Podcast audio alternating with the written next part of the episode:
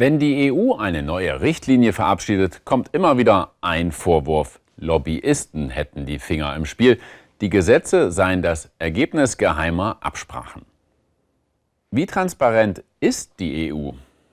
Seit 2011 gilt, wer als Lobbyist freien Zugang zum Parlament haben will, muss sich registrieren.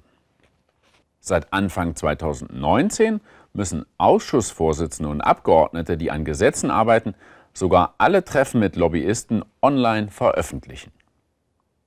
Im Bundestag gibt es eine solche Regelung nicht. Lobby-Einfluss ausschließen kann man natürlich auch mit mehr Transparenz nicht. Aber in diesem Punkt hat die EU zum Beispiel dem Bundestag etwas voraus.